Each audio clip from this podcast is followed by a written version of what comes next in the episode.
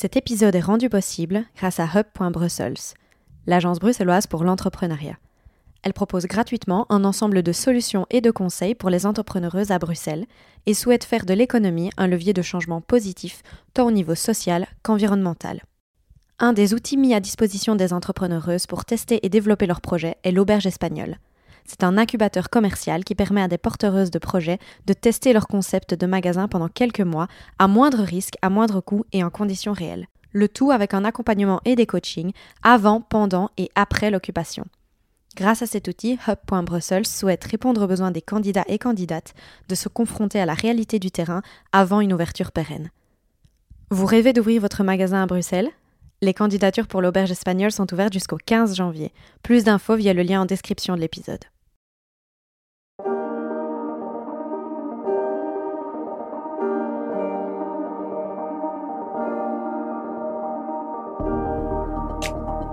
Parler du vivant pour sauver ce qu'il en reste, c'est l'ambition de notre génération. Dans ce podcast, je donne la parole aux acteurs du changement, ceux qui croient et agissent en faveur d'une transition écologique et sociale, ceux qui brisent les codes et créent la société de demain. Je m'appelle Laurie, je suis l'hôte d'Epicéa et j'espère que ces conversations révéleront en vous le chemin du possible. Si le podcast vous plaît, n'hésitez pas à donner une note sur Apple Podcast ou Spotify et à le partager sur les réseaux sociaux ainsi qu'à vos proches. Et maintenant, je laisse place à l'épisode. Bonne écoute Bonjour à toutes et à tous. Aujourd'hui, j'ai le plaisir de discuter avec Jean Seil, le fondateur de la marque de mode éthique belge Lucide. Ayant étudié l'économie circulaire en long et en large, Jean est une mine d'informations. Pour l'unicum de la saison 1 d'Epicéa, je pense que vous ne serez pas déçus. L'épisode est d'ailleurs un peu long, car nous n'arrivions pas à nous arrêter de parler de ce sujet qui nous passionne tous les deux, la mode éthique. J'espère que cela vous plaira autant qu'à nous. Bonne écoute Bonjour Jean, bienvenue sur le podcast. Salut. Euh, bah, du coup, pour commencer, je pense le plus simple, c'est que tu te présentes euh, dans les mots qui sont les tiens, donc euh, de la façon dont tu as envie de te présenter. Ben, salut, moi c'est Jean Sey, j'ai 27 ans. Je suis né à Bruxelles, j'ai vécu 10 ans à Bruxelles, mais j'ai vécu la plupart de, de ma vie euh, euh, dans les Ardennes, donc euh, dans le sud de la Belgique. c'est de là que mes parents viennent et que toute ma famille est aussi. Donc, du coup, born and raised en Ardennes. Enfin, pas born du coup, juste raised. et, et du coup, ben voilà, j'ai étudié là-bas, puis les grandes études, enfin l'université, il n'y en a pas trop du côté des Ardennes, donc du coup, je suis venu à Namur pour faire ingénieur de gestion pendant trois ans. Et puis, euh, Namur étant petit aussi, euh, le master, tu dois le faire autre part. Donc, du coup, là, j'ai décidé de le faire euh, à Louvain-la-Neuve, à la LSM. Et à la fin de mes études, je me suis rendu compte que ben, ingénieur de gestion, c'est sympa, mais c'est pas trop aligné avec, avec mes valeurs et ce que j'essaye d'intégrer dans ma vie quotidienne. Du coup, ben, j'ai décidé aussi, aussi le fait que la, la vie estudiantine est quand même un, un, moment sympa, essayer de prolonger un peu plus l'aventure et donc de refaire un autre master. Et ce master-là, je l'ai fait à Berlin, qui est un master du coup en développement durable. Euh, donc en fait c'est une espèce de c'est vraiment c'est un peu bizarre parce que du coup c'est une école euh, c'est une business school euh, française qui s'appelle l'ESCP qui est quand même un truc assez gros et ils ont des campus un peu partout et ça fait 4 ans qui maintenant je pense c'est même la cinquième année maintenant qui propose un, programme qui est un peu alternatif à ce qu'ils proposent d'habitude parce que c'est eux ça reste du très classique business school tu fais du, sales tu fais de la finance etc et là le programme qu'ils proposent c'est ben, c'est un management avec toute toutes les parties du management, mais euh, toujours liées avec du développement durable. Donc c'est faire ingénieur de gestion, mais avec, euh, avec des valeurs. Quoi. Et, euh, et, du coup, ce qui est marrant, c'est que c'est vraiment une classe de 40 personnes. qui, donc il n'y a que sur ce campus-là à Berlin. Et c'est 40 personnes qui ont toutes des, allez, des, origines et, un, et un passé différent. Euh, donc euh, typiquement, bah, moi je faisais ingénieur de gestion, mais euh, j'avais une pote qui avait fait études coréennes, enfin de l'histoire coréenne, une autre personne qui a fait ingénieur civil, enfin voilà, et vraiment de tout, et de, tous les, pays du monde. Et, donc du coup dans la classe, tu as vraiment un bouillon de, de, de, mentalité, de, de personnalités vachement différentes, et ça c'était assez intéressant. Et, alors du coup là, les cours, c'est pas, pas juste de la finance c'est du coup de la finance durable. Enfin, si, si ça existe si vraiment. ça existe, ouais. Voilà, on, on, se comprend. Ils sont vraiment au balbutiement de, de la réflexion, pas que sur, la, les, pas, pas, que sur la, la, finance durable, mais sur plein d'autres sujets. Mais au moins, c'est un premier pas vers, vers ce genre de réflexion. Et c'est là que je me suis vraiment ouvert à, Enfin, je pensais arriver déjà là avec des valeurs assez fortes, mais je me suis pris une belle claque euh, en arrivant là-bas parce que des, gens étaient à un niveau d'activisme, de, mais aussi de, de réflexion vachement, euh, vachement plus élevé que le mien. Euh, et, du coup, ça m'a vraiment permis de grandir en tant que, personne, mais aussi de, de développer une réflexion sur ce que je voulais faire et, ce que je voulais entreprendre. Et, et du coup, là, bah, qui dit master dit mémoire. Et euh, du coup, j'ai dû faire un autre mémoire. Donc, le premier mémoire. Donc, c'était un master complémentaire, hein, c'est bien ça Non, c'est bah, deux ans en fait. Donc, c'est un vrai master. De ton euh, master original C'est un, master totalement euh, ouvert à toutes les personnes qui ont fait, allez, je sais pas, par exemple, un bac avant. Donc, c'est juste un autre master que moi j'ai décidé de faire en plus de mon master. ok, donc c'était ton deuxième master. C'est ça, ouais. C'est à la suite des, deux ans à, à Louvain-la-Neuve, quoi. Et euh, Louvain-la-Neuve, j'avais déjà fait un mémoire sur l'économie circulaire.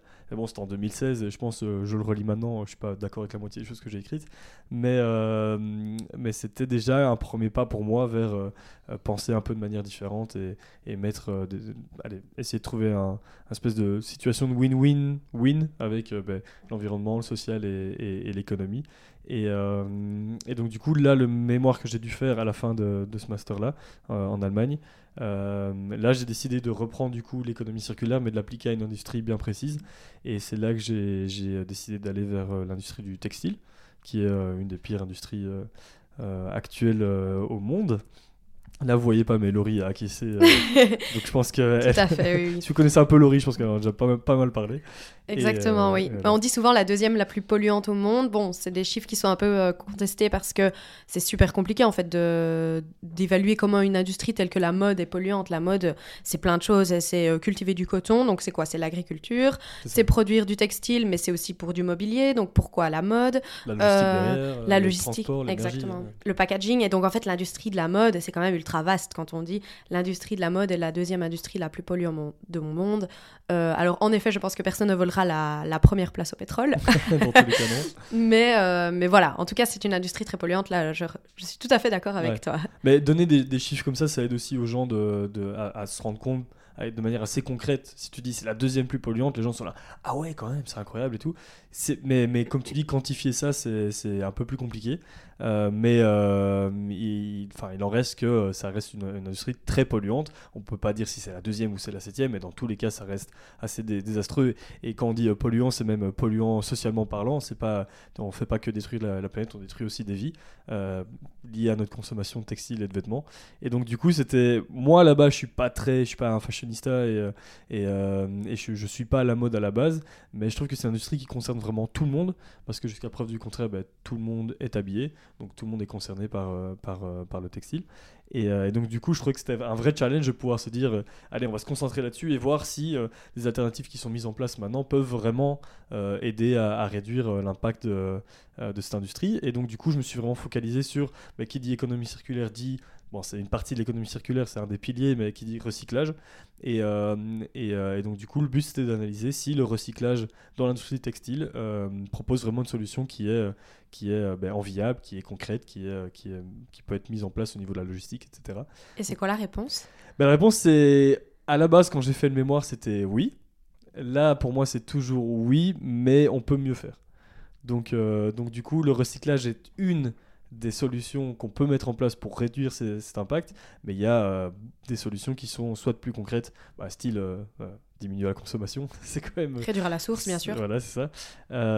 parce que bah, quand on prend les étapes qu'on peut mettre en place pour réduire l'impact d'un... Bah, ici, on va prendre du coup d'une industrie, mais du, du coup d'un vêtement recycler, ça doit être la dernière étape. C'est vraiment avant de, que ça devienne un déchet qu'on qu'on puisse, euh, qu'on peut plus, qu'on puisse plus euh, rien en faire. Il faut, il y a un million de trucs euh, qu'on peut, qu'on peut faire, comme tu dis, à la source, mais même le réemploi, la réparation, etc. Euh, donc, euh, donc voilà, mais, quand, quand, on se base simplement sur des, euh, comparaisons d'analyse de, cycle de vie, par exemple, entre ben, les matières recyclées et, et, ce qui est pour l'instant le plus utilisé, qui sont ben, du coup le polyester et le coton vierge, ça représente des avancées quand même significatives, style euh, ben, euh, pour euh, pour ben, j'en reviendrai, je reviendrai peut-être là-dessus après sur. Mais je vais peut-être rembobiner un tout petit peu parce que je t'avoue, là, je t'ai lancé, mais telle une fusée, je et je suis pense. parti comme une fusée, donc c'est tant mieux. Mais on va peut-être faire un tout petit peu marche arrière. Donc, tu as commencé par nous parler de, de tes études, qui avaient l'air très intéressantes, mais j'avoue, je me questionne un peu parce que c'est pas des études qui forment euh, à être euh, ouvert euh, d'esprit euh, concernant bah, euh, les personnes et l'environnement. Est-ce que ça vient de ton éducation? Est-ce que tes parents t'ont éduqué à cette sensibilisation, bah, à l'empathie envers l'humain et l'environnement? Bah, s'ils m'écoutent, oui, mais euh, s'ils m'écoutent pas, euh, bah, j'imagine que oui. Enfin, l'éducation doit, doit pas mal jouer. Moi, je me souviens de ma mère qui, euh, quand on habitait à Bruxelles, elle essayait d'aller dans des magasins bio et je trouvais que ça puait à chaque fois. Je- c'est- Des, des fois, j'ai un peu ce cliché aussi là maintenant quand je rentre dans des magasins, pas forcément bio, mais, mais, euh, mais un peu alternatif. Ça a toujours la même odeur, tu vois, genre ça sent l'encens comme ça. Et puis là, je me souviens, c'était un, un magasin où on vendait, euh, enfin, ils vendaient blindés de, de graines et de noix, etc. Mais un peu, euh, c'était un peu l'ancêtre du vrac, tu vois, c'était des gros, sa- des gros sacs euh, en jute comme ça. Et, et je me souviens que je détestais aller dans ce magasin. Donc, Alors que maintenant, tu y fais tes courses. alors que maintenant j'y vais euh, tous les jours, je suis un bon bobo de gauche, mais, mais je- ouais, ma, ma mère a, a plus cette optique-là. Euh, je sais pas si c'est son éducation à elle, parce que bah, du coup, mes deux parents viennent de villages et ils sont nés dans des villages euh, euh, dans les Ardennes et euh, dans les années 60, donc du coup, c'est une mentalité très proche de la nature quand même, de, de, de- ouais, d'une manière différente de consommer aussi. Bon, maintenant, ils gagnent tous les deux très bien leur vie, mais, ils gardent encore cette, cette modestie entre guillemets de la consommation, de, se dire ben, on, va, on va utiliser ce dont on a besoin et, euh, et, pas, pas exagérer non plus.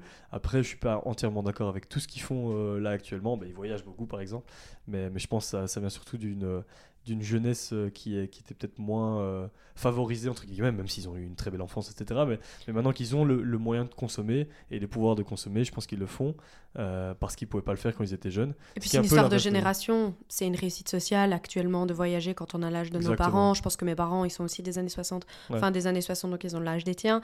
Euh, c'est aussi une forme de valorisation sociale, hein, une maison quatre façades, une C'est grosse ça. voiture, euh, voyager. Et après, ben pareil, ma mère, elle a un SUV. Si elle passe par là, je l'adore. Mais euh, elle, elle roule en SUV, mais par contre, elle s'habille en mode éthique, tu vois. Ah. Euh, donc bon, voilà, euh, ils font comme ils peuvent, mais euh, ça reste une autre génération. C'est qui- ça. Et c'est le, di- le dialogue est, est- est limité parce que bah, ils, écoutent ce que je dis et, ils sont très contents euh, que je fasse euh, ce que je fais et, voilà. Mais euh, mais c'est clair que c'est pas. je pense que c'est même enraciné profond dans le.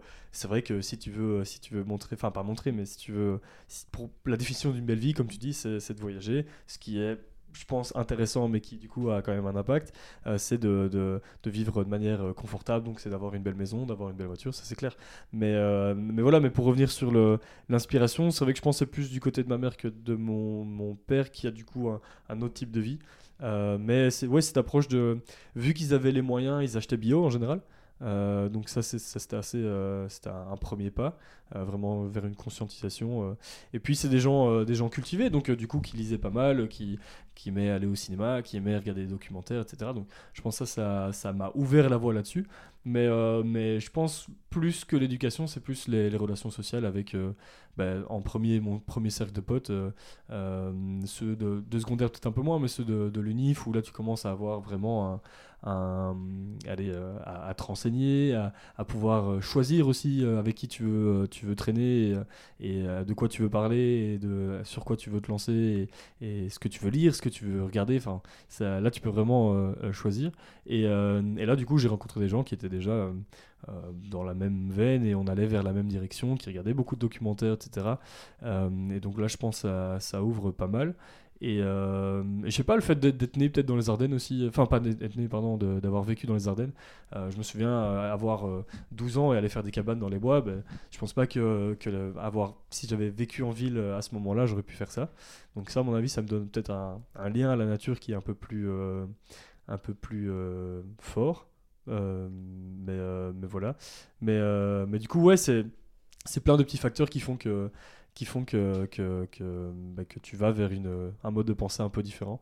mais vraiment identifier le, le facteur clé, euh, c'est assez compliqué. Non, mais c'est une construction, ça vient, pense, ouais. euh, ça vient en grandissant, bien sûr. Mais du coup, comment ça, comment ça se passe avec tes parents quand du coup tu fais des études euh, dans, dans le business, probablement plus liées à la finance, au marketing, et que tu leur dis bon, je vais ouvrir, je vais lancer une marque de mode éthique qui va produire en Belgique. C'est euh, c'est marrant parce que du coup, il n'y a pas eu trop de problèmes. Le seul euh, souci, entre guillemets, c'est. bah, d'a- d'a- D'abord, dans tous les cas, et merci à eux, mes parents ont toujours été d'accord pour que ce soit moi ou ma soeur, qu'on fasse ce qu'on veut. Ça ne doit pas rapporter de l'argent, ça ne doit pas être un, un métier qui est euh, socialement parlant euh, au-dessus de la moyenne ou quoi que ce soit. C'est vraiment tu fais ce que tu aimes. Donc ça, c'est génial. Euh, mais, euh, mais du coup, c'est vrai qu'après avoir fait 7 ans d'études et des études qui sont pas forcément euh, euh, abordables, je veux dire, euh, bah, voilà, enfin, ingénieur de gestion, tu as quand même un peu de maths, un peu de physique, etc. Donc, donc c'est pas hyper compliqué, mais c'est pas, c'est pas non plus euh, hyper facile non plus. Tu dois quand même t'accrocher et, travailler un minimum. Euh, mais ils se disent, euh, bah, tu pourrais quand même avoir euh, un boulot confortable, euh, enfin rentrer dans le moule, quoi, tu vois, vraiment commencer à avoir un salaire. euh, euh, bah, tu parlais euh, avant d'a- d'acheter une maison ou un appart, bah, c'est un peu dans, dans l'optique, mais, euh, mais, euh, mais voilà, pourquoi te mettre des- une balle dans le pied et aller essayer de, de construire un truc qui est, euh, qui est de base euh, quand même un gros challenge euh, alors que tu pourrais simplement avoir un, métier cool, relax et, avoir une sécurité. Je pense que c'est la sécurité surtout qui, qui, qui, les faisait peur. Et, et je pense qu'au tout début, le problème, c'est qu'ils comprenaient pas trop ce que je voulais faire et qu'ils voyaient pas comment ça pouvait réussir. Dans le sens où, bah, ils pigeaient pas trop le, le concept de. et quoi, tu vas prendre des vêtements toi-même et tu vas, tu vas les recycler, donc tu vas faire une usine, enfin, ce genre de choses, tu vois. Donc, ça demandait de l'investissement, enfin.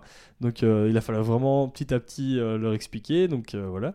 Et euh, puis aussi, c'est le produire en Belgique, c'est. euh, mais du coup, du coup, tu vas pas être compétitif parce que produire en Belgique, c'est beaucoup plus cher que produire euh, en Chine ou au Bangladesh. Donc, comment est-ce que tu vas faire des marges? Enfin, mes, deux parents, surtout mon père étant. euh, Enfin, oui, mon, père en fait étant dans le business, il y a ce, côté plus euh, économique et réalité économique euh, euh, qui prévaut sur le reste. Mais après, euh, sur les valeurs et sur le challenge, ils kiffaient et ils disent bah, Attends, euh, en- l'entrepreneuriat c'est trop intéressant. Et, et, euh, et puis j'ai toujours été un peu, je sais pas, dynamique et, et vouloir mettre des choses en place et, et prenant, prendre un peu le lead. Donc du coup, je pense qu'ils trouvaient que ça, ça m'allait bien. Mais mais il y avait beaucoup de craintes au début sur la réalité, la faisabilité économique. Et il y en a toujours un peu parce que c'est toujours un peu galère. Mais, D'office. mais, mais voilà. Mais du coup, donc, tes parents euh, acceptent l'idée, euh, sont même euh, encourageants, si je comprends bien. Et, euh, et comment ça se passe En fait, qu'est-ce qui, qu'est-ce qui se passe dans ta tête? Quel est le déclic? Je vais lancer Lucide, une marque de vêtements éco-responsables fabriquée en Belgique. Comment ça se passe? En gros, c'est vraiment en presse-mémoire. Euh, en, en gros, c'est vraiment, vu que c'était une, une bonne école, la- la- le deuxième master que j'ai fait, c'est un mémoire que tu peux pas faire en un mois, tu vois. Pas comme j'avais fait à la LSM. Bon, s'il m'écoute, euh, mon ancien promoteur, je l'ai pas fait en un mois, je l'ai fait en un mois et demi. Mais, euh, mais là, du coup, il fallait vraiment, c'était un travail de longue haleine, donc ça a pris deux ans de master, quoi. Et, et ça me passionnait tellement que je me suis dit. J'ai parlé à des gens incroyables. Je sais pas si tu connais, euh, de, euh, tu vois, Mud Jeans, la marque Mud Jeans. Tout à fait, oui, j'en ai un ici. Ah ben voilà, ben j'en ai un aussi du coup. Mais euh, Bert, le, le CEO, euh, ben j'ai parlé avec lui, enfin tu vois, et, et c'était tellement inspirant et, et, j'ai commencé à créer du réseau avec des, des entreprises. Enfin, tu vois, vu que je, je décomposais toute la chaîne de valeur pour vraiment analyser la cycle, enfin l'entièreté du cycle de vie de, du recyclage, enfin de la matière recyclée dans le textile, j'avais vraiment commencé à créer limite un réseau, tu vois, de je sais qui produit où, ce qui est possible, euh, enfin ce qui est faisable, etc. Donc j'ai quand même pendant deux ans assimilé et, accumuler des, connaissances sur un sujet très précis qui, au final, euh, quand je me rends compte, je me dis, ben, c'est con parce que j'ai réussi à prouver que c'est quand même enviable au niveau environnemental, social et que c'est faisable technologiquement parlant. Euh, mais, et je vois en plus que euh, en Belgique, il n'y a rien qui est fait. Quoi. Donc je me dis, à part, j'avais vu, euh, ben, je sais pas si tu connais Shakenkai, euh, Morgan de Shakenkai, Oui, qui n'existe plus, hein, je pense, cette qui marque. n'existe plus. C'était aussi en textile recyclé. C'est ça, ouais. Il y a Opt aussi. euh, Opt on, on qui- parlera peut-être après de. Ça, mais qui n'existait pas à l'époque du coup, mais là pour l'instant c'est vraiment quand tu tapes euh, mode recyclé ou mode éthique belge, c'est Shakenkai qui arrivait, euh, qui arrivait à ce moment-là en premier. Et j'ai d'ailleurs parlé avec Morgan du coup, qui est au même incubateur que moi, mais, pendant mon mémoire et donc on a discuté de ça, etc. Et, et alors du coup, je vois qu'il y avait ça, mais du coup il matchait une partie de mes valeurs qui était du coup la, la partie recyclée, mais je voulais aussi avoir cette- cette, cette- cet intérêt pour la relocalisation. Euh, parce que du coup, euh, au moment où j'écrivais mon, mon mémoire, on était en plein Covid. Et au tout début du Covid, je sais pas si tu te souviens, mais il y a eu une pénurie de masques. Et je trouvais ça aberrant de dépendre autant d'un seul pays pour un truc qui est aussi, bah, dans ce cas-ci, vital et aussi techniquement faisable qu'un masque, tu vois. Tout et, et c'est juste le fait qu'on a tout délocalisé. Et puis au petit à petit, enfin petit à petit, je me rends compte que c'est c'est pas juste les masques, c'est 90%, 95% de notre, euh, notre, nos consommations euh, quotidiennes qui, qui dépendent d'autres pays. Euh, Je me permets de rebondir là-dessus parce que pendant le Covid, il y a aussi eu une pénurie de farine. Je ne sais pas si Ouais. tu t'en souviens, parce que tout le monde faisait des cakes vu qu'on avait littéralement que ça à faire. Ouais. Euh, il y a eu une pénurie de farine. Pourtant, la France produit énormément de blé et c'est la porte à côté. Mais euh, en fait, ce qui se passe, c'est qu'on a délocalisé l'emballage de la farine qui se fait en Pologne, où ils étaient très touchés aussi. Et puis les frontières étaient ben, euh, relativement fermées à l'époque. Et donc, en fait, on produisait le blé pour faire de la farine de blé. Mais on savait pas emballer la farine. Et donc, en fait, on n'avait plus de farine et on avait l'air littéralement très con, quoi. Ouais. Et c'est la Pologne, tu vois, c'est pas, c'est pas encore euh, un pays à, à 10 000 km non plus, tu vois, ça reste quand même très proche. Donc, d'où l'intérêt de vraiment avoir des chaînes de valeur que tu peux contrôler un max et que tu peux avoir le, le plus proche de chez toi. Et s'il y a un problème dans ton pays, ok, du coup, ça pose problème, mais a un, un- un problème en- dans les pays limitrophes, toi, tu as au moins une assurance de pouvoir euh, ben, continuer à produire ce que tu veux produire. Quoi. Et la farine, c'est un très bon exemple. Il y a eu euh, les microprocesseurs, là, euh, on n'a plus su faire de voitures euh, euh, pendant un petit moment parce qu'on dépendait uniquement d'un seul pays pour les microprocesseurs. Mais voilà, faut pas mettre tous ses œufs dans le même panier. Donc, euh, donc c'est et là quand tu vois, enfin là on est encore dans un sujet plus actuel avec euh, la guerre en Ukraine, en Ukraine, ben, dépendre entièrement d'un seul pays pour euh, quelque chose aussi vital que l'énergie. Enfin, c'est, euh, c'est du coup, ça met énormément de problèmes dans d'autres industries. industries. Oui, Et, ça euh, crée des conflits, des conflits politiques parce que ça. du coup, euh, donner autant de pouvoir à un seul pays, bah, évidemment, du coup, il va prendre ses aises par rapport aux autres pays, tout à fait. Exactement, ça, ça, ça crée une balance, une balance géopolitique qui est totalement déséquilibrée. Et euh, bon, après, c'est des sujets plus sérieux. euh, L'énergie par rapport au textile. euh, si demain on peut plus produire de vêtements, je pense qu'il y a encore un stock suffisant de, vêtements que pour au moins s'habiller. On aura peut-être moins de style, mais et encore. Mais, mais, mais voilà, donc ça reste, ça quelque chose qui est, qui est pas forcément hyper vital non plus, mais ça reste quelque chose, un produit qui fait partie de notre quotidien et qui du coup est intéressant de, relocaliser parce que là il y avait, je, je lisais un- une étude l'autre jour qui montrait que je pense en, en 2004, il y avait, avant 2004, il y avait 30, seulement 30% de nos vêtements qui étaient, euh, qui étaient importés en Europe. Donc importés d'autres pays euh, Mhm. que, que- hors Europe du coup. Et là aujourd'hui on a plus de 90%. Oui, c'est dingue. Et, et c'est- quoi? C'est en 15 ans, enfin en 20 ans quoi. Oui, tout à fait. Mais on a dé- délocalisé de dingue et surtout, Tout. euh, on a explosé la consommation. Ça, ça va, enfin, ça va. Du coup, euh, je pense que exploser la consommation a été permis par le fait qu'on a délocalisé, et donc du coup qu'il y a des, réductions de coûts et donc des réductions de prix, ce qui fait que tu as des tarifs plus avantageux, tu as des marges plus intéressantes pour euh, un certain type de, euh, de, marque, bah, la marque de la fast fashion, et donc du coup elles ont plus en plus de pouvoir. Enfin, c'est un cercle vicieux et tu tournes en rond à ce niveau-là. Donc tout ça pour dire que je voulais, enfin, j'étais intéressé de mettre en place cette partie mode éthique au niveau de l'impact environnemental du vêtement même. Donc, c'est-à-dire ben, euh, faire attention à la matière, le rendre plus résistant, euh, avoir une chaîne de valeur qui est, qui est courte pour avoir moins de transport dans la, dans, en- enfin, dans la, chaîne de valeur du vêtement.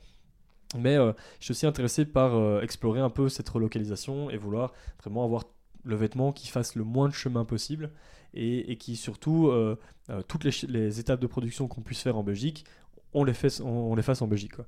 Et euh, bon, je venais un peu de manière utopique en me disant, bah, d'office, il y a bien une usine en Belgique euh, qui fait du recyclage, euh, d'office, il y a, un atelier de confection, machin.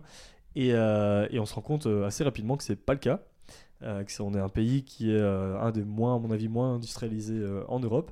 Et, et dès, toutes les étapes du, vêtement qu'on a pu mettre en Belgique, on les a mises. Et, mais ça a été la croix et la bannière pour trouver, pour trouver l'information et pour trouver le bon partenaire au bon endroit. Quoi. Et du coup, tu peux nous décrire la chaîne euh, du coup de valeur de, de Lucide? Ok.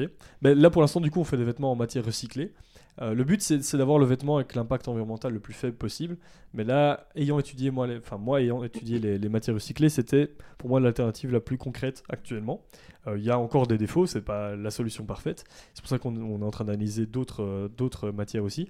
Mais euh, du coup, cette matière recyclée, le problème, c'est qu'elle est produite qu'à un seul endroit, et c'est en Espagne. Ce qui reste quand même très proche quand on regarde une chaîne de valeur traditionnelle d'un vêtement. En général, il fait trois fois le tour de la Terre. Là, Non, ça reste- oui. reste l'Espagne, c'est 1800 km. On estime pour un jeans qui fait six fois le tour de la Terre en moyenne avant Voilà, d'arriver bah. chez le consommateur. Donc Ah, t'inquiète, l'Espagne, ça va. C'est Chine, c'est quoi? C'est Chine production, Bangladesh, euh, Inde, Turquie. Euh, sûrement revenir en Chine pour faire un autre, une autre étape. Oui, Enfin, puis tu as les entrepôts de stockage qui sont euh, parfois des points stratégiques pour la marque, parce que si c'est une marque américaine, parfois c'est en Amérique. Ouais. Euh, mais en fait, ça n'a pas de sens parce que ça vient de Chine. Du coup, ça repasse par l'Europe. Enfin, ça n'a aucun sens. Donc, euh, t'inquiète, l'Espagne, ça va. Donc voilà, bah, Espagne validée du coup. Donc notre fil, il est recyclé en Espagne et à partir de, de matières premières qui est du coup des gisements de textiles qui sont en- autour de, de l'Espagne. Et pour le polyester recyclé, ils ont du coup un partenariat avec euh, des entreprises en Europe, mais souvent il y a un, manque de, matières premières. Du coup, il y a une partie qui vient quand même de Chine, euh, enfin ou d'Asie. Euh, donc, voilà. Et puis après, le fil recyclé passe de, fil à textile dans le nord de la France, à Amiens. Et puis le textile passe chez nous, donc on a quand même réussi à mettre des étapes en Belgique, et là c'était quand même très intéressant. C'est que la confection, qui est quand même un énorme problème en général euh, dans la chaîne de valeur, c'est là où il y a en général le plus d'exploitation humaine et de conditions de travail euh, dégueulasses et, inhumaines. Euh, là, cette confection-là, on l'a fait à Philippeville, donc en Belgique, près de Charleroi, et on l'a fait dans un, atelier de travail adapté. Donc, qui est du coup un atelier qui donne de l'emploi à des personnes fragilisées par le handicap. Et une fois que ce vêtement-là est fini, on le fait passer à Namur euh, pour qu'il soit brodé, euh, ou, euh, fini du coup euh, euh, avec bah, les impressions, etc. Et on a même les étiquettes de composition, etc., qui sont faites à Bruxelles.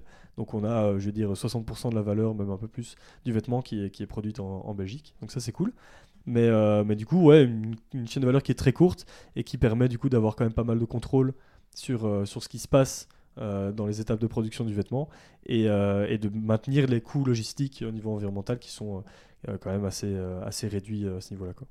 ok, impeccable. Et du coup, niveau packaging, vous avez. Vous packagez déjà ou vous envoyez dans une enveloppe? Enfin, comment ça se passe? En fait, on, veut- on aimerait bien passer par Ipli Colis. Euh, Oui, je vois, c'est les colis réutilisables. ouais. J'en ai un ici, il faut que je le rende. voilà, mauvais exemple, Laurie. Il faut les rendre, il faut qu'ils tournent. Tout à fait. Euh, ne faites coup- pas comme moi.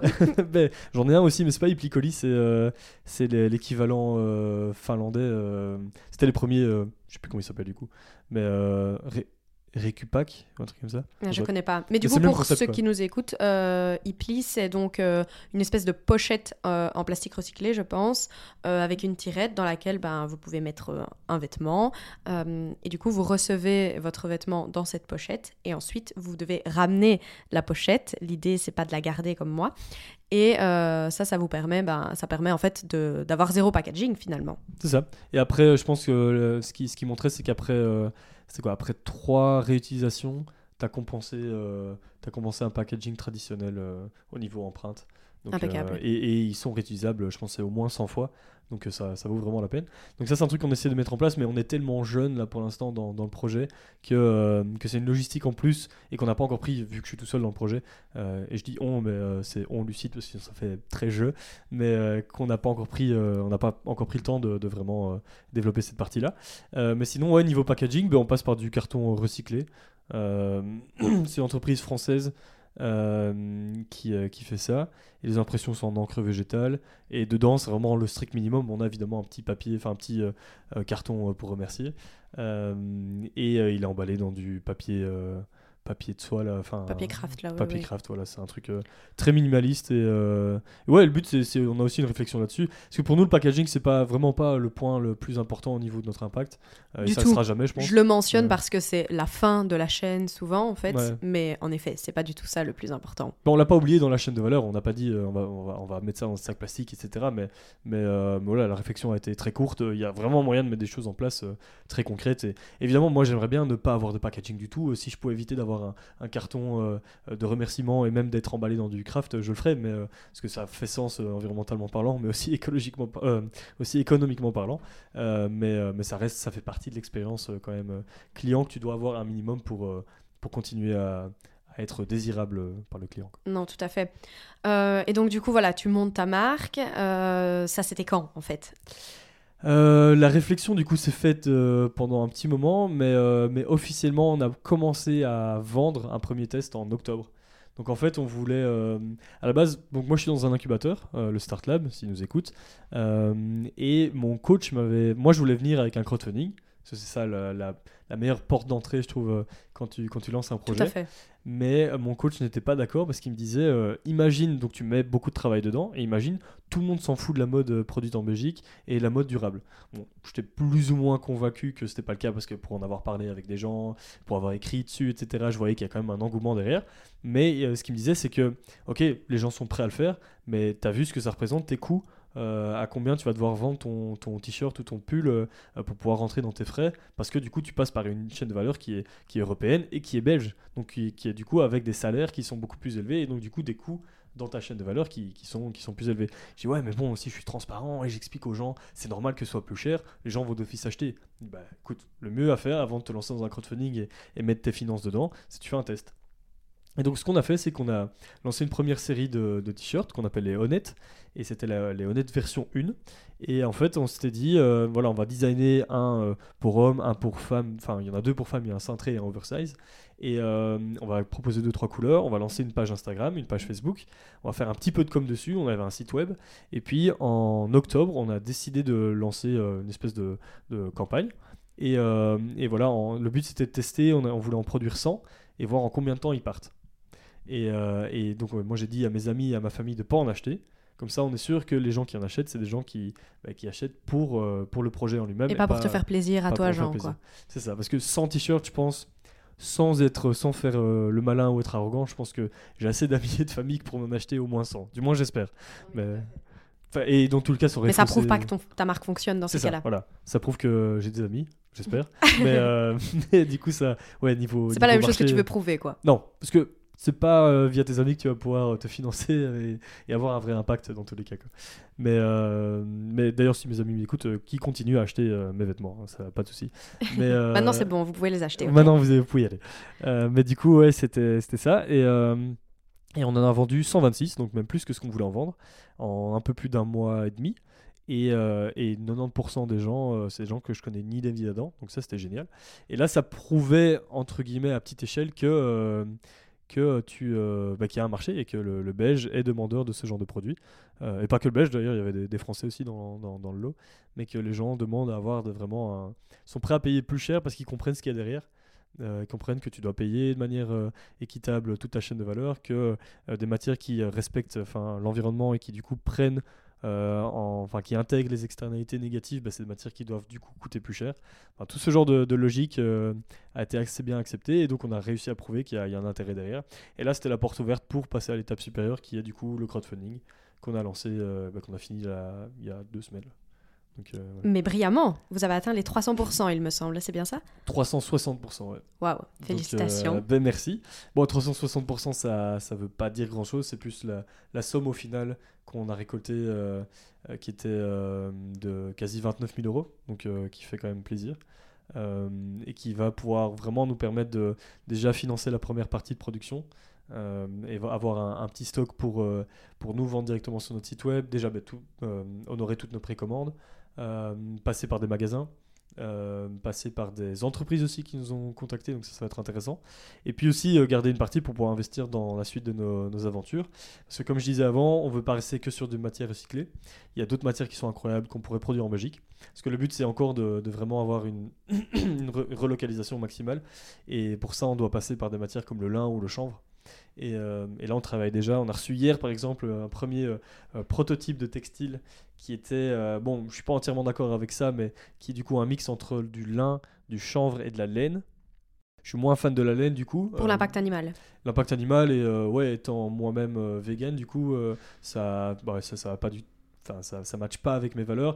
On peut dire ce qu'on veut avec euh, le fait de tondre euh, le mouton sans que ça lui fasse mal, etc. Mais voilà, je pense que c'est très compliqué à prouver et en tous les cas, ça reste pas une symbiose parce que euh, euh, je, je suis pas un, énorme connaisseur là-dedans, mais je pense qu'il n'y a pas beaucoup d'élevage de moutons qui soit fait juste pour sa laine. Euh, je pense que ça reste l'exploitation animale au niveau bah, du lait ou même de la viande. Euh, donc, euh, donc voilà, mais ça c'est un autre débat dans lequel je ne vais pas rentrer ici. Tout à fait, mais c'est intéressant d'avoir ton avis là-dessus quand même. Ben voilà, mais dans tous les cas, je pense que éviter les matières euh, animales, dans tous les cas, c'est un des points d'orgue euh, euh, chez Lucide. Mais euh, le chanvre et le lin sont super intéressants. Et là, Ce qui est intéressant dans cette, euh, ce premier prototype qu'on a eu, c'est que le, cha- le chanvre et le lin euh, sont tous les deux belges ou français, ce qui fait que c'est très local et, et, euh, et qui, euh, qui permet de soutenir aussi l'agriculture locale, de, de prôner un autre type d'agriculture. Enfin, c'est des matières, euh, je sais pas si tu connais un peu les. Oui, je porte un, top en chanvre, Ah voilà, tricoté parfait. par mon ancienne belle-maman, que je bah, remercie bonjour si elle elle, nous hein. écoute. Mais oui, non, le chanvre, c'est génial et surtout, ça pousse comme une mauvaise herbe. Exactement. Donc c'est ça qui est incroyable avec le chanvre et le lin, c'est des, des plantes un peu enfin, oui, similaires. Ouais. Elles, plantent, elles poussent comme des mauvaises herbes et donc c'est assez facile euh, d'entretien. Ça demande pas énormément d'eau, contrairement au coton par exemple, qui ça. demande énormément d'eau. Donc non, euh, je pense que tu, tu vas dans le bon sens là. Ouais, pas de pesticides, pas d'eau, pas de, pas de, de fertilisants. Euh, c'est très bon pour la rotation de culture. Enfin, il y a un million de, bonnes raisons de, réinvestir dans le chanvre. Le gros problème, c'est qu'il y a 100 ans, le chanvre, c'était euh, le chanvre et le lin, c'était les deux matières reines euh, en Europe, et, et tous nos vêtements étaient composés de ça. Puis le coton arrivé avec, vu qu'il y a de l'esclavagisme derrière, il y a évidemment des coûts qui sont réduits, donc le coton était plus intéressant au niveau, euh, au niveau euh, économique. Et en plus, euh, bah, lié à ça, il y a des espèces de lois qui sont mises en place qui fait que le chanvre est, est- est très, est très régulé parce que c'est un cousin du cannabis. Enfin, ça- c'est de la famille du cannabis du coup, mais c'est un- c'est la partie qui n'a pas la psychotrope, donc tu, tu peux la fumer, mais ça va pas te. Tout à fait. Il n'y a pas le te- THC. Il n'y a pas de THC, exactement. Euh, je vois que tu es connaisseur. Et, euh, et donc, du coup, euh, euh, du tu, te heurtes à beaucoup de barrières quand tu veux exploiter du chanvre, parce que tu dois déjà définir quel type de chanvre tu veux. Est-ce que c'est du chanvre pour le textile? Est-ce que c'est du chanvre pour, la, pour la, l'alimentation, pour le médical? Donc, tu as, plein d'industries différentes, mais qui, du coup, ne communiquent pas pour pouvoir avoir une plante qui, pourrait, être utilisée à 100%, dont la, euh, par exemple pour faire du textile c'est euh, la, la fibre, donc c'est le cœur même, enfin la tige même du, chanvre. Euh, pour ce qui est médical c'est peut-être plus les, la fleur, pour ce qui est l'alimentaire c'est plus la graine. Donc voilà, tout ça peut être utilisé, mais il y a tellement peu de dialogue et beaucoup de règles autour que pour l'instant c'est pas, pas encore le cas. Mais donc euh, du coup euh, le crowdfunding nous permet d'avoir euh, un peu de, de bénéfices qui nous permettent du coup d'investir dans cette recherche et développement qui est onéreuse et qui, mais qui, qui est porteur de plein d'espoir, donc ça c'est cool. Mais euh, quand on t'écoute, euh, ça a l'air super simple. hein. Euh, donc en gros, créer tous une marque de slow fashion, euh, ça a l'air grave simple, Ouais. euh, ça a l'air de rapporter des sous, c'est faux. C'est, ça l'est, pas du tout, je me suis pas encore payé, je vois pas quand je vais me payer. Mais, Mais du coup, c'est ça dont je veux parler, c'est c'est quoi les galères de créer une marque de slow fashion en fait? Les galères, il y en a plein. Je vais te faire un top 3. Euh, je pense, un, c'est que je suis pas du monde de la mode. Donc, euh, ce qui était marrant, c'est qu'au tout début, euh, en tant qu'ingénieur de gestion, j'ai pris ça euh, de manière, de manière très, très brute. Et Donc, très rigoureuse, j'imagine. Très rigoureuse. procédurière. C'est ça, c'est ça. C'est vraiment genre. euh, alors, il y a la matière. Du coup, il faut que j'achète la matière. Alors, maintenant que j'ai la matière, il faut que je la recycle. Bon, maintenant que je la recycle, il faut que j'en fasse un fil. Enfin, tu vois, tout ce genre de. C'est moi qui fais tout et c'est moi qui prends tous les maillons de la chaîne, quoi. Donc, je me souviens, au tout début, je travaillais. euh, Il y avait une fille, euh, Luna, je sais pas si elle va nous écouter du coup, mais Luna, euh, qui travaillait avec, avec moi, et enfin, qui était à la base du projet. Et elle était ingénieure, de, ingénieure textile, elle est toujours, j'imagine. Et, on avait imaginé, on, avait trouvé une, filature qui était incroyable, c'est la fil- filature du parc, et qui, est dans, qui est dans le Tarn en France. Et eux, ils prenaient des anciens vêtements et, et ils les détricotaient. Donc c'était une, une technologie qu'ils avaient eux-mêmes développée. Et donc c'est pas un recy- recyclage, euh, pardon, recyclage mécanique où, où on broie les fibres. Ici c'est du détricotage. Donc du coup tu gardes euh, une qualité de fibre qui est supérieure à celle qu'on a dans le recyclage mécanique. Ce qui est super intéressant parce que du coup au final tu as un fil qui peut être 100% recyclé de la même manière. Donc il Ouais, peut être sinon, peut-être que tu peux dire un mot là-dessus, mais euh, les fibres recyclées, elles doivent être euh, agrémentées, on va dire, ça. de fibres vierges pour euh, tenir le coup. hein, C'est bien ça. ça. En gros, quand tu recycles du, du coton de manière mécanique, parce que aussi du recyclage chimique, mais qui peut encore se développer, mais ça, ça va être incroyable une fois que ce sera développé. Le mécanique, c'est euh, tu vas euh, broyer euh, tes fibres, et en les broyant, avec l'état actuel de la technologie, c'est tu vas perdre de la longueur de fibre, et donc la longueur de fibre, c'est la résistance de la fibre, donc tu vas perdre de la résistance, et donc du 100% coton mécanique actuel, c'est pas assez résistant que pour faire un vêtement qui tienne la longueur, tu vois. Et, et quand tu fais des vêtements durables, le but c'est qu'ils tiennent le plus longtemps Et c'est possible. quel pourcentage de coton vierge que tu dois rajouter alors? Ah, Ça, ça dépend des, ça dépend des, des, des technologies que le, que le filateur a du coup. Euh, s'il est très bien, euh, s'il est très bien euh, fourni au niveau matériel, tu peux faire du 50-50. Et, et ça, ça va aussi dépendre du coup de ce avec quoi tu le mixes. Donc par exemple, tu peux le mixer avec des matières vierges comme du coton, ou tu peux le, mixer aussi avec des matières recyclées comme du polyester recyclé. Nous, c'est ce qu'on a décidé de faire, c'est de faire du polyester recyclé, parce que euh, en ayant lu des, des études là-dessus, le polyester dans tous les cas est plus résistant que le coton, ce qui fait que tu peux améliorer, enfin euh, augmenter la durée de vie. Donc ça, c'est super intéressant pour nous. Et ce qui est bien, c'est que tu n'as pas énormément de perte de qualité entre euh, du polyester vierge et du polyester recyclé. Donc c'est, tu peux avoir une, espèce de cycle de boucle de recyclage qui est plus intéressant que le coton. Euh, et donc ça, ça nous intéressait à fond, et c'est pour ça qu'on est parti là-dessus. Mais du coup, tu es quand même obligé de mixer ton coton recyclé avec euh, un intrant, Autre chose. euh, avec autre chose, voilà, qui, qui sera plus résistant et qui va amener cette résistance. Du coup, tu parlais de la filature que Luna avait trouvée. Voilà, et, euh, donc cette filature, on va dans plein sens, mais euh, cette filature du parc, ce qui était intéressant, c'est que eux ne devaient pas remixer avec autre chose. Et alors nous, on s'est dit, ben voilà, euh, elle aussi, elle, était étudiante à ce moment-là, donc on s'est dit, ben voilà, on va acheter une bobine et on voit ce qu'on fait avec. On achète la bobine, et nous, dans notre tête, on voulait acheter la bobine et faire nous-mêmes notre textile. Vu qu'elle est de textile et qu'il y a un Fab Lab à, Liège, on voulait aller faire un peu des, tests et voir un peu. Mais, mais quand j'y pense maintenant, enfin, même si tu arrives à produire un mètre carré de, de textile, déjà ça va te coûter un pont parce que tu passes par un Fab Lab et tu dois acheter toi-même ta bobine et t'achètes des petites quantités. Donc du coup, C'était des- très utopiste. ah, c'est hyper utopiste et, utopiste et du coup on n'a jamais rien fait avec et on a toujours les bobines. Il faudrait peut-être qu'on les revende ou qu'on les rende euh, à la filature parce qu'elles servent absolument à rien. Mais, mais du coup c'est vraiment ça, c'est quand t'es pas du monde de la mode, tu sais pas du tout comment, euh, par où commencer et comment, euh, comment faire. Et, et pour moi c'était vraiment, tu dois prendre chaque étape et les mettre en lien alors que tu as déjà des liens qui sont créés. Par exemple si tu sais que cette filature là, donc nous on a trouvé une filature qui faisait du fil recyclé en Espagne. Elle a d'office dans son réseau de, collaborateurs une usine ou un collaborateur qui passe, qui, est du coup un tisseur, qui passe du fil à textile. Bah, autant leur demander à eux, vous passez par qui tu vois Et puis là, tu prends le plus proche de chez toi. Bah, nous, c'était Malter euh, dans le nord de la France, à Amiens, c'est à 200 km. Bah, c'était parfait pour nous. quoi. Donc du coup, on est passé par eux et, ainsi de suite. Mais, mais euh, voilà, une fois que tu as...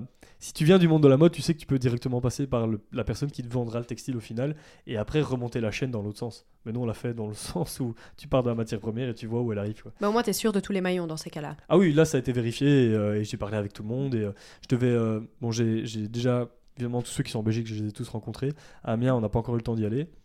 Et en, Espagne, on devait y aller, puis j'ai chopé le Covid la veille de partir. Donc du coup, j'ai pas, j'ai pas pu y aller.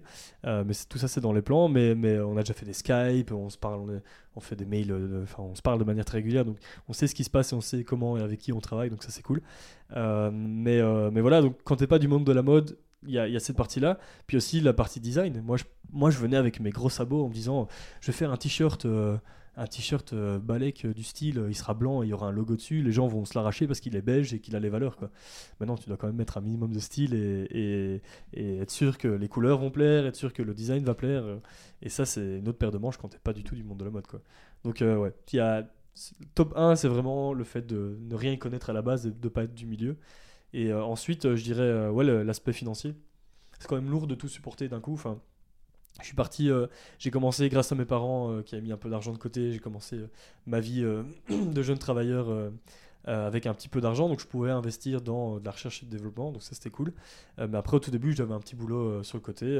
Enfin, j'avais un, un temps plein chez Sequoia, d'ailleurs, s'ils nous écoutent. Un magasin permet- bio à Bruxelles. voilà, c'est ça. Qui me permettait du coup de faire. C'était en shift.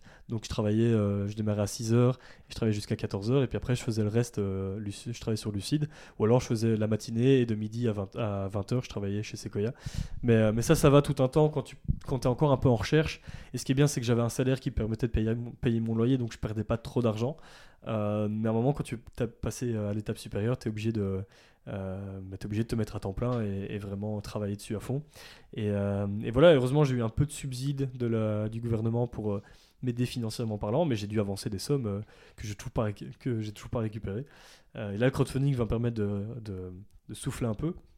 Mais en même temps, tu te dis, euh, et quoi, donc tu, tu te payes une petite partie pour te rembourser, ou tu gardes cet argent et tu le réinvestis directement, et donc tu vas un peu plus loin, mais ça reporte encore le risque que tu vas être euh, en banqueroute euh, sous peu, quoi. Donc ouais, la partie financière est assez compliquée. Et puis je pense le, le top 3, c'est quand tu démarres tout seul, c'est que tu dois être résilient. C'est t'as des, des jours où ça va très bien, des jours où ça va pas du tout. Et il faut toujours voir le, la lumière au bout du tunnel, à te dire ah tu fais quand même un truc sympa, tu vois qu'il y a des retours. Il faut s'accrocher, il y aura des moments durs, il y aura des moments chouettes, mais faut, faut bien s'entourer et, et, trouver les bonnes personnes avec qui partager les bons moments et les mauvais moments. Euh, mais, euh, mais je pense démarrer une boîte tout seul, je suis en pleine recherche d'un cofondateur du coup, euh, mais démarrer une boîte tout seul, il faut s'accrocher niveau émotion. C'est c'est épuisant aussi. J'imagine. Et surtout une boîte qui a du sens, parce que tu as des barrières supplémentaires qui se rajoutent de fait que tu veux chercher à, avoir, bah, à faire sens, à faire de la durabilité.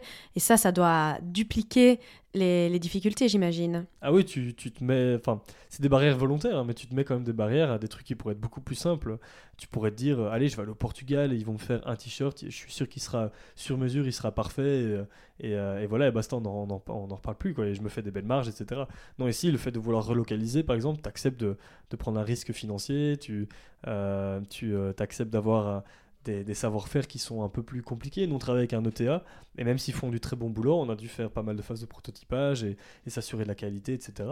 Euh, et, là, tout va bien, mais ça a été beaucoup plus d'efforts que si euh, j'étais passé par un truc beaucoup plus traditionnel. Euh. mais, mais ouais, vérifier la qualité de tes produits. à chaque fois, à chaque fois que tu fais une action ou une étape, tu dois bien vérifier si c'est aligné avec tes valeurs et te dire, ok, donc si je mets du polyester recyclé, est-ce que c'est aligné avec mes valeurs? Est-ce que je continue à polluer? Oui, mais du coup, si je mettais pas de polyester recyclé, je mettrais quoi? Ok, je mettrais du coton organique. Mais est-ce que le coton organique, est-ce que je peux faire confiance à l'entièreté de la chaîne de valeur du coton organique? Je suis pas sûr. En plus, il vient encore d'Inde, ça vient encore de l'autre bout de la, terre. Et il, continue à consommer de l'eau euh, dans des endroits où il y a des sécheresses. Tu vois, plein de réflexions que si euh, à la base je me dis euh, balai que je vais faire des vêtements, ce serait beaucoup plus simple. Mais, euh, mais c'est ça qui est challengeant et qui, qui est excitant aussi. Tous les jours, je me lève en me disant euh, Allez, aujourd'hui, je vais réfléchir et, et je vais. Euh, et je vais faire un truc cool, quoi. Ouais, c'est ça. Un truc qui a du sens, qui va pas créer de problème. Parce que c'est ça le, le, mantra de Lucide, hein, c'est ça? Créer de vêtements sans créer de problème. Hein. C'est bien ça? T'as quand même étudié. Bien joué. Ouais, j'ai un peu étudié mon sujet quand même. mais du coup, là, tu dis que tu es assez seul mais même si bon, voilà, la mode éthique à Bruxelles, ça se développe, enfin, il y a, y a, quand même un réseau, j'ai l'impression. Euh, mais euh, mon sentiment, euh, je pense qu'il est statistiquement prouvé, mais on va quand même en parler, c'est que c'est très féminin comme milieu, la mode, en fait. Il y a, je sais pas si tu connais la, la, féministe Virginie Despentes qui dit « Les hommes n'ont pas de corps ». Euh, parce qu'il n'y a pas d'injonction euh, aux hommes en fait à... Euh, enfin, il y a moins en tout cas d'injonction pour les hommes à se saper correctement. Je veux dire, ils ont moins un attrait pour les vêtements parce qu'en fait, on n'est pas constamment en train de leur dire à quoi ils doivent ressembler. Et donc, bah, dans la filiale de la mode, il y a moins de mecs. Qu'est-ce que tu en penses? Est-ce que c'est vrai déjà? C'est totalement vrai, ouais. Je pense à une un bon exemple, c'est j'ai, eu des stagiaires depuis janvier et il n'y a que des filles qui ont, qui ont, qui ont postulé. Euh, c'est assez ouf quoi. Enfin non, pas qui ont postulé mais qui, euh, qui ont été plus loin dans le sens où euh, tu voyais qu'il y avait un attrait. Je pense que sur les je sais pas la, la centaine de personnes qui ont postulé, il y a je sais pas au moins 95% de, de, femmes quoi. Donc ouais, il y a un attrait très féminin déjà, je pense à l'esthétique. Euh, tu, dis oui, c'est clair qu'il y, a toute cette, partie euh, euh, intégrée dans nos codes sociaux qui fait que, évidemment, je pense que une femme est, contrainte à devoir faire plus attention à ce qu'elle porte qu'un homme. Ça, c'est clair, c'est sûr. Et c'est dommage, mais, c'est le cas.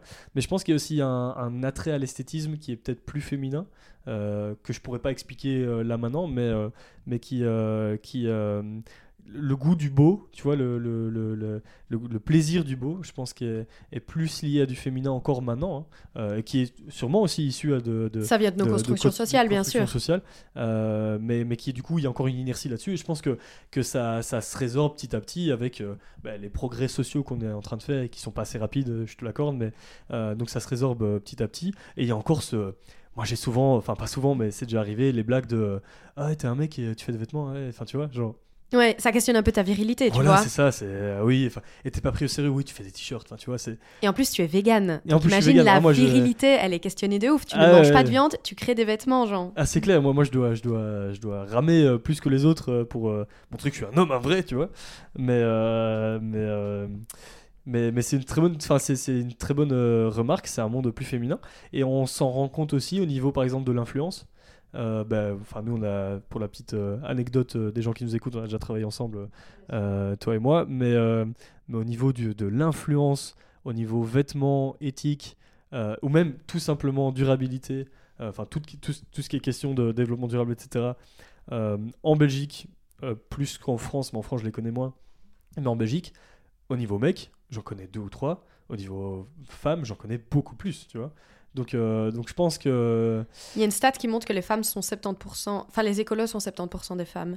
Euh, dans les citoyens, je veux dire. Hein, dans les politiques, de toute façon, ils disent beaucoup de mensonges. Mais euh, dans les citoyens, 70% des personnes dites écolos sont des femmes. Mais ça, ça vient de notre construction sociale, du fait que quand tu es une femme, tu es. On, te programme, en fait, pour avoir de l'empathie, avoir du care et donc te préoccuper ben, de l'environnement d'une part et des gens de l'autre, en fait. Donc évidemment, bah, tu es plus attrait à être écolo que l'homme il doit s'en foutre, euh, c'est bon. Il doit, il doit gagner beaucoup d'argent, peu importe comment, et euh, il doit euh, être très viril. Ouais.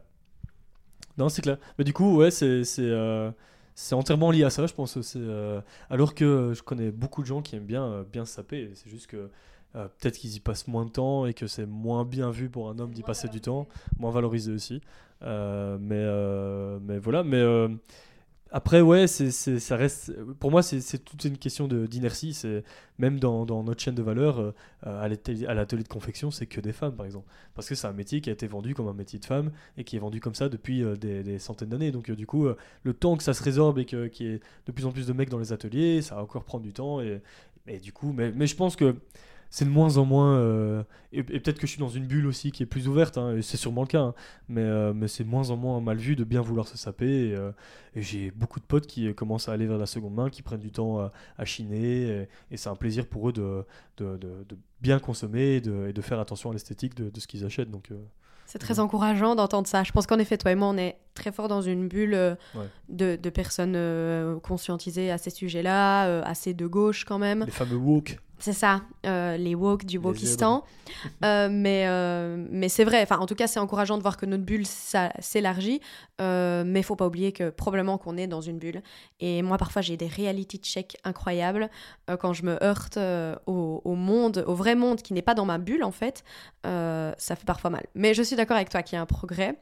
Mais il faut pas fermer les yeux, je pense, sur la réalité du monde qui nous entoure. C'est clair. Mais je pense que c'est ça, mais il y a aussi, on peut se permettre d'être un peu plus euh, ouvert, euh, dans le sens où euh, toi comme moi, je pense qu'on vient de d'un milieu qui, a, qui nous a donné la chance de pouvoir être éduqué, de ne de, pas avoir des voilà, pas avoir des réalités économiques. moi, par exemple, les gens qui achètent pas Lucide et qui achètent, je sais pas, Zara ou H&M, si tu peux pas te permettre de pouvoir mettre 45 euros dans un t-shirt, bon, économiquement parlant, c'est prouvé que ce sera plus bénéfique d'acheter un, lucide, euh, enfin un honnête euh, euh, tous les 5 ans que 17 H&M. Bien sûr, mais il faut pouvoir sortir les 45 euros de base. Enfin, combien il coûte le 45, Voilà. Donc il faut pouvoir les sortir de base, et c'est sûr qu'il y a plein de gens qui sont pas capables, tout simplement. Mais alors, oui, c'est pas ces gens-là qu'on ah va pas les culpabiliser. En fait, ces gens-là, c'est des gens qui sont précarisés par la vie et par nos dirigeants. Exactement. Et c'est, c'est pas eux les pollueurs. Enfin, je n'ai pas la statistique, mais je pense que plus de 90% du CO2 émis n'est pas émis par les, les gens qui, euh, qui sont considérés comme pauvres. ah non, non, tout à fait. Donc, euh, bah, il y a une vraie stat qui dit que les 10% qu'on euh, produisent 50%, ont une, 50% de l'empreinte carbone mondiale, les 10% les plus riches. 10% les plus riches. Ouais. Ce qui est 10% les plus riches, je sais pas du coup quelle tranche de, enfin quelle classe sociale c'est. Bah, c'est pas nous. C'est encore plus chez nous Non, mais bien sûr, oui, oui. Il euh, y, a, y, a, un compte Instagram qui dénonce. Euh, en fait, on a tellement tendance à rejeter la faute sur les personnes euh, précaires parce qu'on se dit qu'elles consomment beaucoup, alors que déjà, bah, elles n'ont pas les moyens de consommer beaucoup, mais que, ben voilà, elles font pas attention, elles mangent pas bio, elles achètent pas de la mode éthique. mais en fait, de, par essence, vu qu'elles ont pas beaucoup de moyens, ces personnes-là, elles ont une empreinte carbone qui est relativement faible comparé à des gens euh, bah, qui même voyagent, qui euh, exactement. Et en fait l'empreinte carbone des gens elle vient essentiellement bah, de leur maison de leur énergie. Euh, quand tu as une maison quatre façades où tu vis dans un appart de 60 mètres carrés c'est pas la même chose hein. même si tu manges bio dans ta maison quatre façades ça va pas compenser en fait.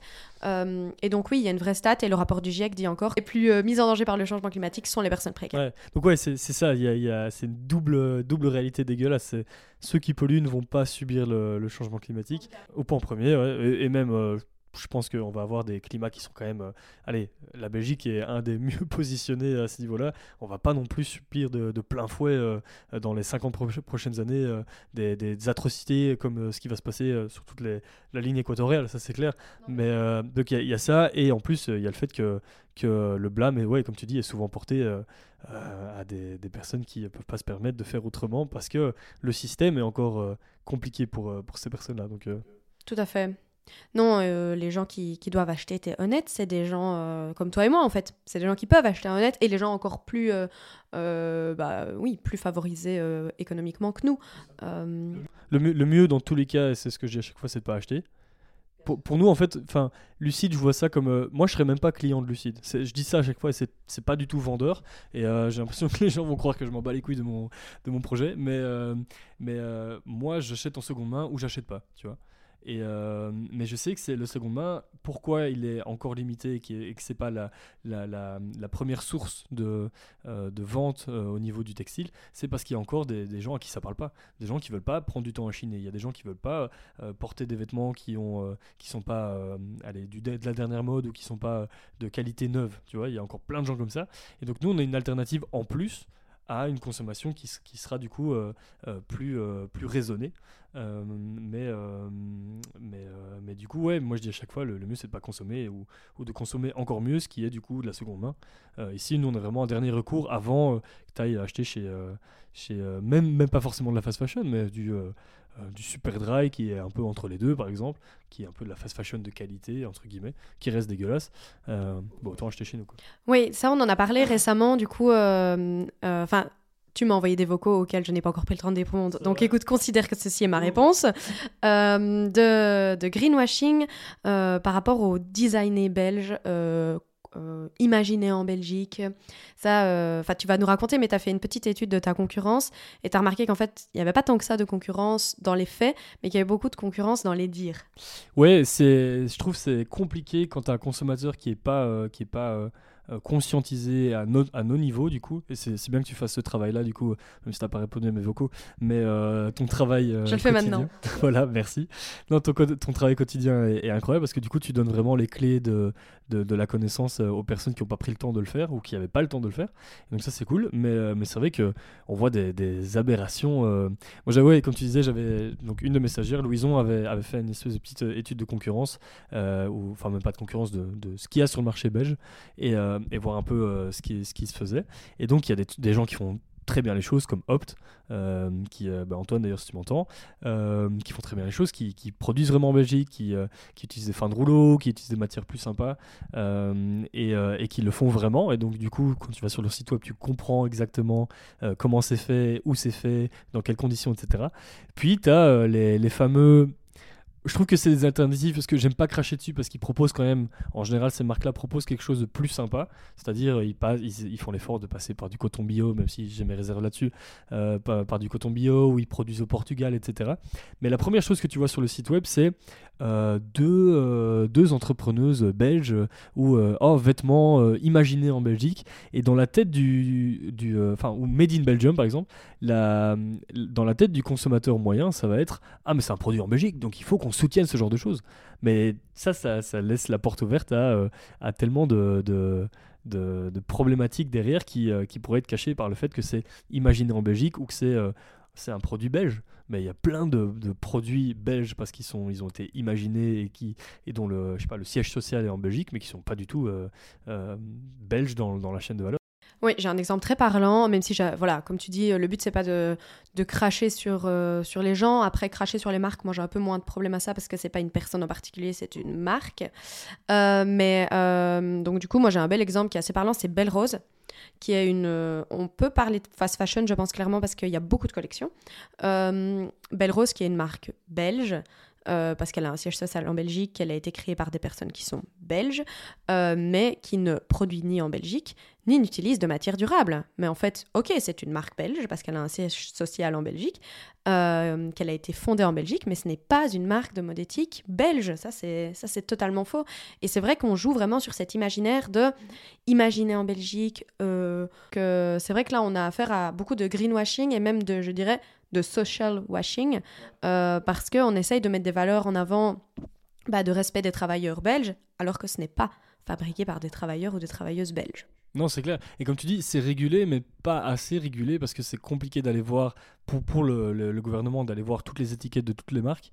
Mais euh, mais il y, a, y a quand même une loi, hein, le Made in Belgium ou le Made in France, etc. Tu dois respecter un certain pourtant. Ouais, tu as, un pourcentage de la valeur de ton vêtement qui doit être effectivement produite euh, en France ou produite en Belgique. J'ai pas le pourcentage en tête, mais je pense que c'est plus de 50%. Et tu dois avoir les modifications euh, qu'on appelle substantielles qui sont faites dans le pays euh, mentionné. C'est-à-dire que tu peux pas juste y mettre un bouton. Ouais. Euh, tu dois avoir. euh, Pas faire les finitions euh, exactement. en Belgique et dire que c'est Made in Belgium. C'est ça, donc ça s'appelle vraiment une modification substantielle. Euh, mais personne ne vérifie ça et l'impunité est totale quand tu mens à ce sujet. euh, Ouais. Et, et le, et le problème, de- du coup, pour les gens qui nous écoutent là maintenant, c'est si vous voyez, et, et je, pense qu'il n'y a pas de statistiques là-dessus, mais, mais j'ai l'impression que c'est il y a- c'est- c'est- c'est vite corrélé. Si tu vois en premier sur le site euh, ou, ou sur ton vêtement, etc., tu vois imaginer quelque part, en général, c'est qu'ils essaient de mettre ça en valeur et qu'ils essaient de cacher ce qu'il y a, ce qu'il y a derrière. C'est qu'il y a quelque chose sous le tapis, C'est complètement. Ouais. Je suis tout à fait d'accord. Euh, bah écoute, on arrive à la fin parce que ça fait déjà une heure qu'on parle. Wow. Euh, mais je pense qu'on pourrait continuer encore pendant des heures. euh, mais euh, voilà, je pense qu'on va s'arrêter là. En tout cas, merci beaucoup d'être venu raconter l'histoire de Lucide et ton histoire euh, à mon micro. Merci à toi Et- de m'avoir accueilli ici. Et euh, à bientôt. À bientôt. J'espère que cet épisode vous a plu. Si c'est le cas, n'oubliez pas de vous abonner au podcast. Si vous voulez réagir à nos propos, la section commentaires est faite pour cela.